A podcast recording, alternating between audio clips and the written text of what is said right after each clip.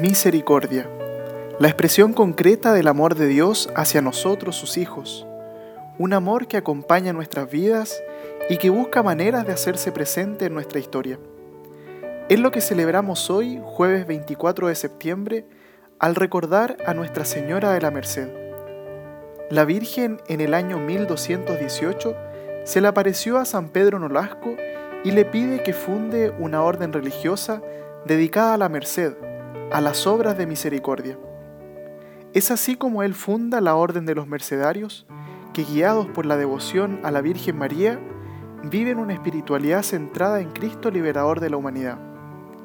En el año 1272, tras la muerte del fundador, los frailes toman oficialmente el nombre de la Orden de Santa María de la Merced.